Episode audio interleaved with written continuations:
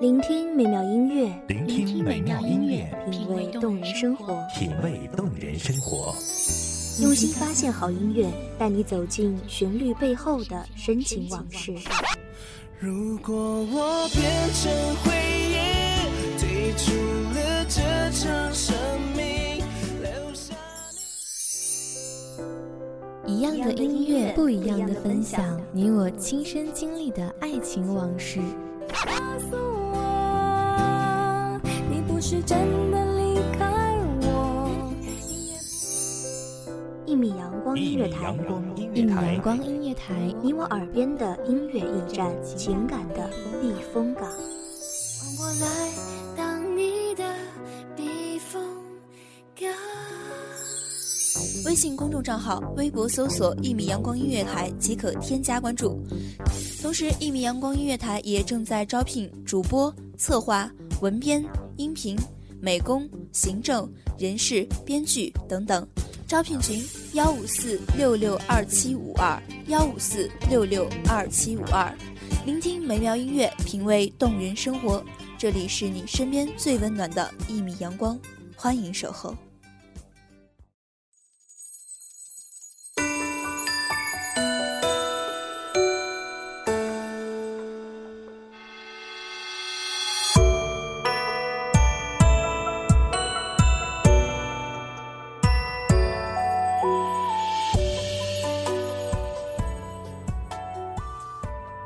悠悠天宇阔，浓浓故乡情。当相聚的梵音在浅吟低唱，母亲的额上是否又添白发新愁？父亲的背脊上是否又卷下了岁月风霜？以相逢为笺，思念为笔，也书清风，也书明月。只将这一份温情遥寄那料峭的春天。岁月温润，写意静好的团圆时光。在这春节之际，主播茉莉祝全球各地的听众朋友们新春快乐！感谢你们的陪伴与聆听，希望大家新的一年事事顺利、健康平安。牵着他想回家。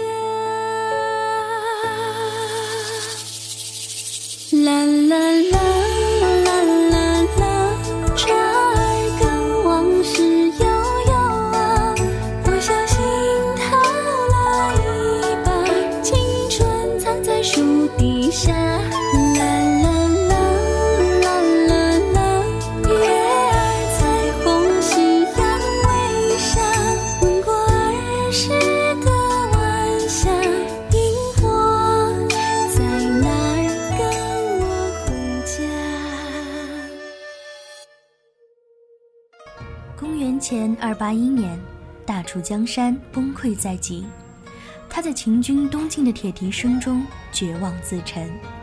他以一种特殊的方式影响了两千年的中国文明。这个在中国无人不知的名字，人们对他是如此熟悉，又如此陌生。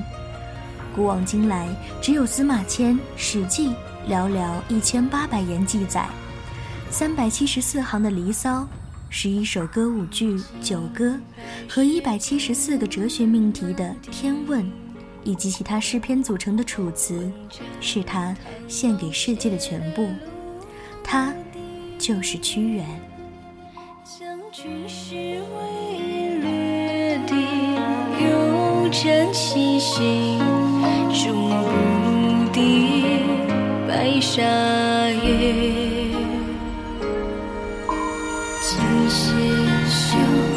娇袖上有凤凰情。此言佳音，雪照去去。不是红叶无却无红叶期许。唐代传奇小说家沈亚之的《屈原外传》写道：“屈原瘦细，眉染，风神朗秀，长九尺，好祈福，冠窃云之冠。他以清香的林叶、洁白的荷花装饰自己，向世人告白自己的高洁品质。群山万壑赴荆门，生长明妃尚有村。三峡的秭归地区不仅养育出王昭君这位传奇女子，还怀抱着一个叫乐平里的著名村庄。这里山清水秀，曲径人家随处可见，是学界和民间多数认可的屈原诞生地。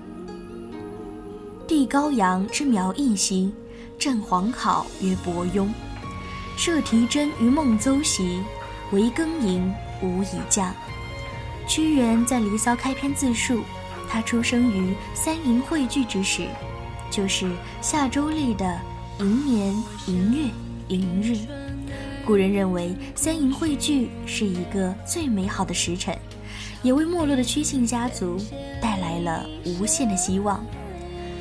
太史公司马迁的《屈原列传》，这篇几乎是屈原研究的唯一史料，却对屈原的少年时代未置一词。中国历史上最早的一首咏物思言诗《橘颂》，几乎是我们追索他少年踪迹的唯一直接文献。这种南国佳木，消瘦长绿，枝桠坚韧，菊花洁白，香气宜人，橘果酸甜，沁人心脾。由于橘树只能在楚地生长，一旦离开南方就难以成活，因此。屈原以寿命不迁、身故难徙的特征，来表达自己即使遭受不幸，依然矢志不移的情操。长相惜长相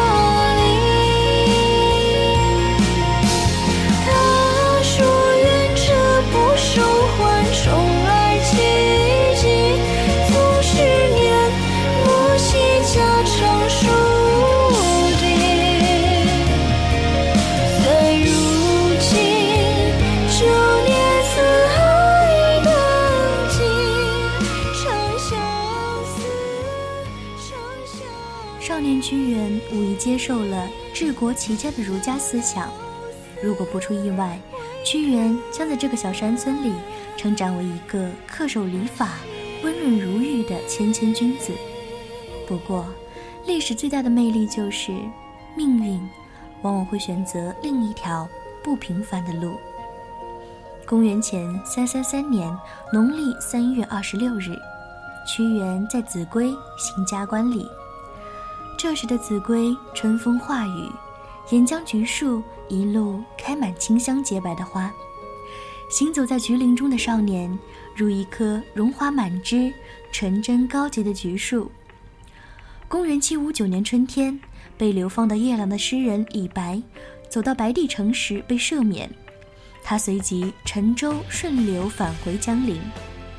两岸猿声啼不住，轻舟已过万重山。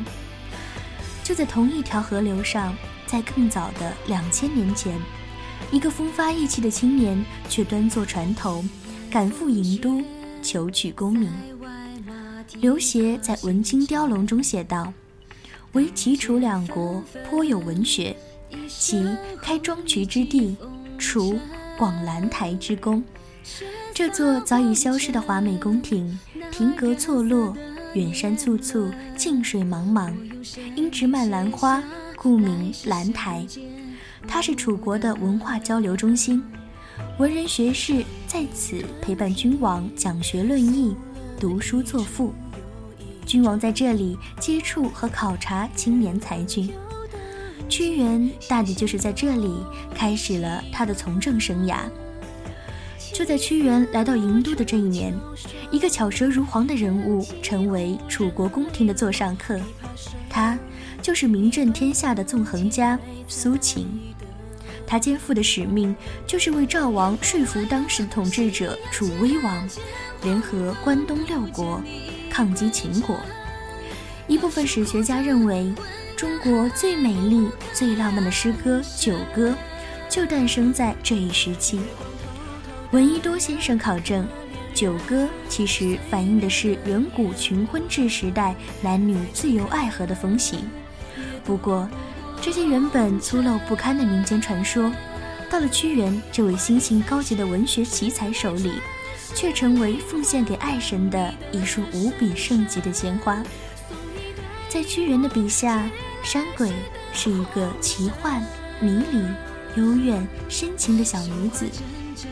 她自由自在，骑着赤豹，呼唤狸猫来做自己的随从，去会自己的情人，仿佛整座山就是她的伊甸园。这位山林女神，她能把草木做成车辇，还能将青色的石兰花裁成美丽的衣裳，再插一朵杜衡在发髻上，让爱人相悦。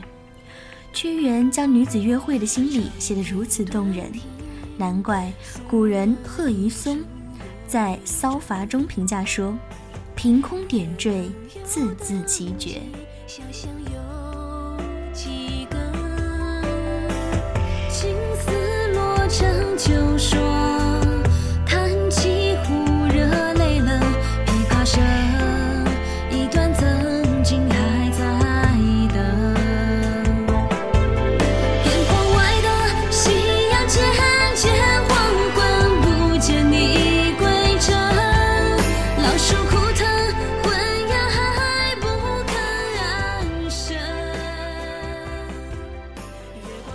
早在公元前三三三年，主张连横的苏秦就成功的挂上六国相印，在衡水之滨召集关东六国会盟。秦惠文王整整十五年不敢进犯关东，而第二次六国合纵攻秦，历时三年却以惨败告终。楚怀王决心继续重用政治观点和他接近的屈原，全力推进变法。而屈原的人生也因变法陷入了更大、更深的政治漩涡当中。根据司马迁《史记·屈原贾生列传》记载，怀王使屈原造为县令，屈平属草稿未定，上官大夫见而欲夺之，屈平不语。作为亲秦派的上官大夫夺稿不成，就在楚怀王面前狠狠告了屈原一状。说他自经攻伐，功高震主。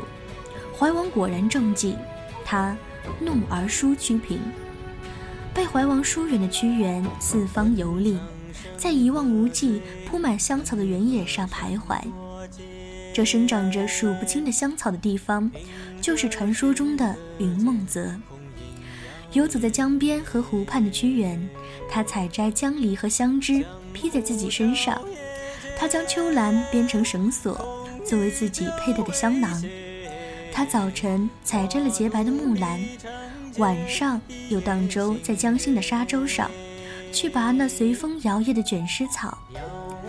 江梨、木兰、素莽，这一系列高洁美丽的植物，不仅安慰了屈原孤独悲愤的心情，更激发了他文学的灵感。屈原。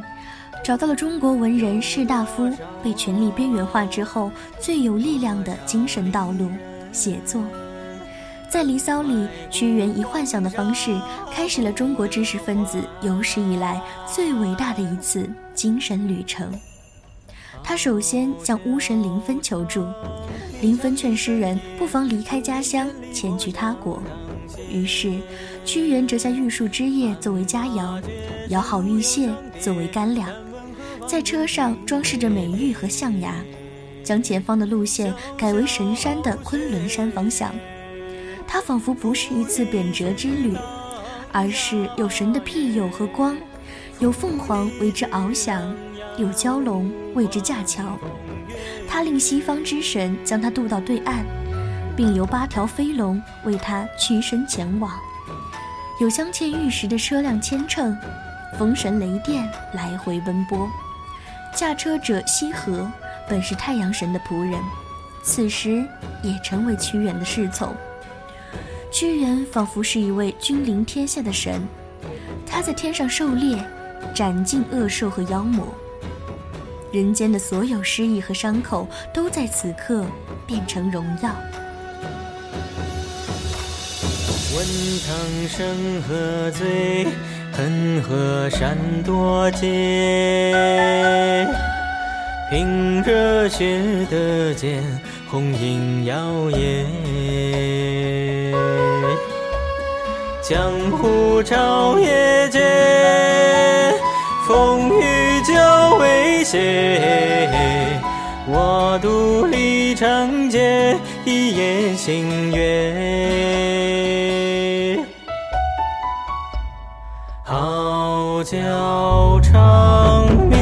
声夜，竹笛千里波家堂前。历史和屈原开了一个大大的玩笑，《离骚》的问世没有挽救回楚王的信任，却将作为一个政治家的屈原推向彻底边缘化的命运。在政治理想暗淡的那一刻，一个伟大的诗人却诞生了。屈原的时代，中国文学正处于一个急需突破的年代。之前的《诗经》四言体已经显得古板而不合时宜。南方荆楚蛮人激情奔放的气质、率性浪漫的生活、崇神敬巫的民风，自然地融入了屈原的词章。从拘谨质朴的橘颂，到典雅华丽的九歌，再到肆意汪洋的《离骚》。一种长短铿锵、文采飞扬的南方新体诗《楚辞》完全形成了。屈原打开了一个香草美人、神仙骑兽的魔幻世界，把他的抱负、遭遇、全部的喜怒哀乐化作了《离骚》悲歌。原香流不尽，屈子怨何生？日暮秋风起，萧萧枫树林。流放汉北的屈原，本意并不是要做一个文学家。作为一个肩负家国使命和家族荣耀的贵族，他依然在期盼楚王的回心转意，再度改变楚国江河日下的命运。《史记》中几乎没有屈原在怀王执政最后十年的记载。学者们根据零星的线索推断出，屈原应该在秦楚联姻后不久，作为政治交换，被迫离开郢都，流放到汉北云梦之地。屈原这一次离开郢都，是他后半生漂泊的开始。以屈原的才华，他完全可以离开楚国，去实现他的政治理想。也许，屈原对自己家族的光荣历史充满了骄傲。他不愿意再为任何其他君王服务。也许屈原担心，如果离开楚国，是否就正好被那些重伤他的小人永久贴上了不忠的标签？也许他就是没有理由的爱着这片土地和人民，哪怕离开片刻都不能接受。时光的刀锋早已无情地切除了我们探寻这个问题的可能性。鸟飞返故乡兮，虎死必守丘。屈原的哀隐，深刻地表达了他不同于儒道的乡国情怀。屈原的大部分生命都与水有关，河流的走向就是他人生的地图，诗中的脉络。从秭归到郢都，从郢都到流放，在烟水苍茫之间。年老的诗人持杖行吟江畔，凄风冷雨，宛如一场漫长的记忆。湛湛江水兮上有风，目极千里兮伤春心。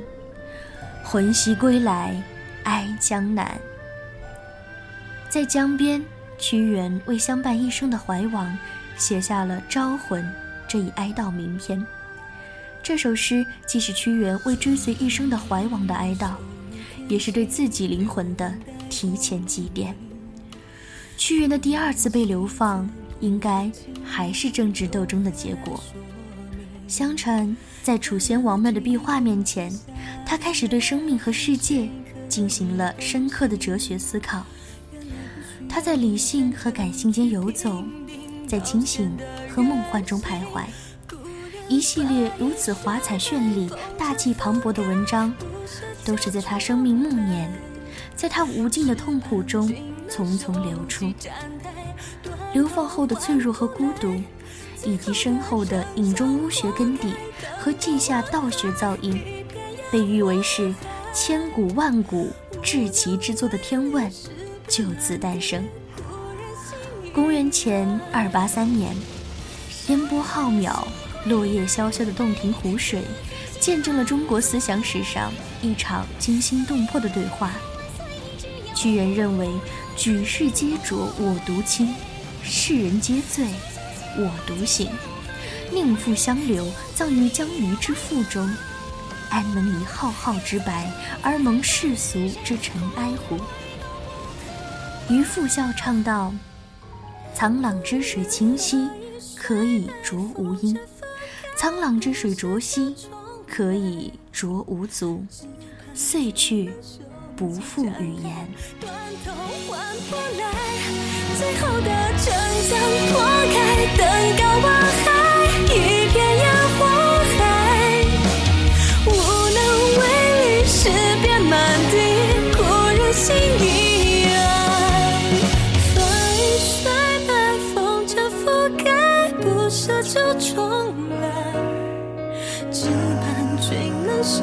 收集赞叹，断头换不来。最后的城墙破开，登高望海，一片烟火海，无能为力，诗篇满地，故人心已这个曾经在洁白菊花下走过的少年，为他的理想，在这个世界上行走了七十年。但战国时代无情的刀光剑影，宣告光明和磊落，忠贞与高洁，不再是一种美德。狡诈、权谋、无耻、贪婪，才是唯一的生存法则。楚，这个崇尚太阳和凤凰的民族，曾经如火一般瑰丽，水一般清冷，金一般坚韧，木一般生生不息。在他脚下的这块土地建立家园，他由弱小到强悍，从滥觞到鼎盛，以兼收并蓄、海纳百川的气势，北接中原，南容蛮夷，东纳吴越，横扫长江中下游，成为东周第一大国。他的青铜器冶炼登峰造极，漆器、丝织、木工、建筑。无不成就斐然。一时活跃于思想文明领域与政治舞台的诸子百家，除儒家外，大半皆出于楚。然而，创造如此高度文明的楚国，却即将被秦国消灭。回来。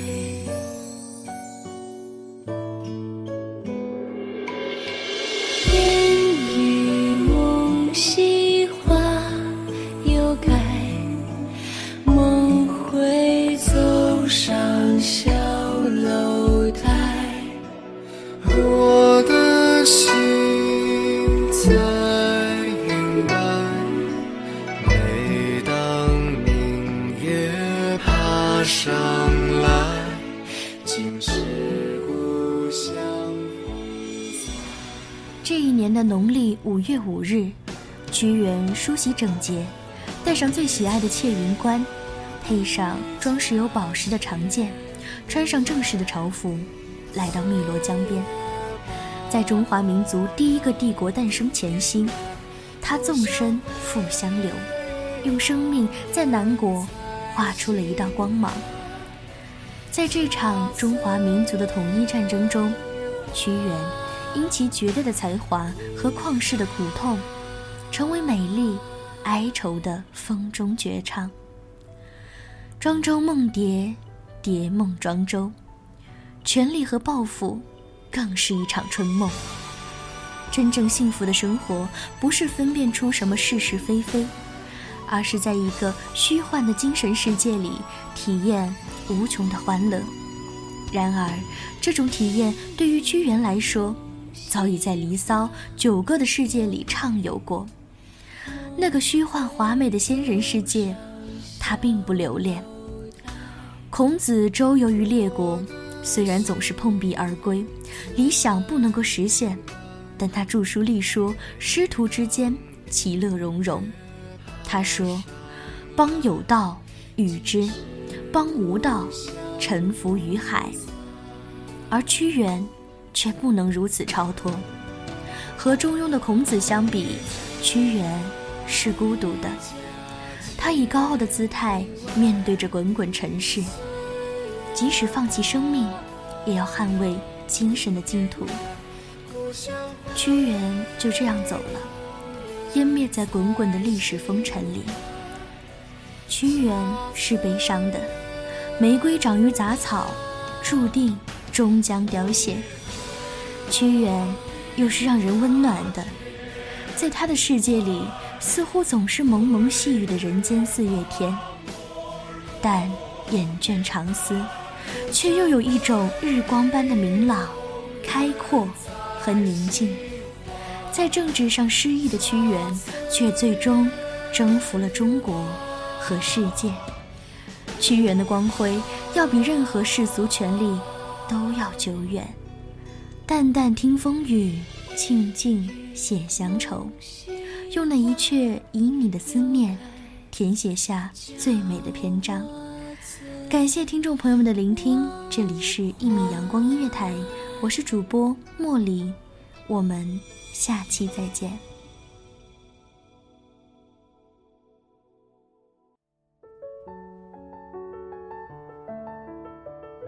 守候只为那一米的阳光，穿行与你相约在梦之彼岸。一米阳光音乐台，一米阳光音乐台，你我耳边的音乐驿站，情感的避风港。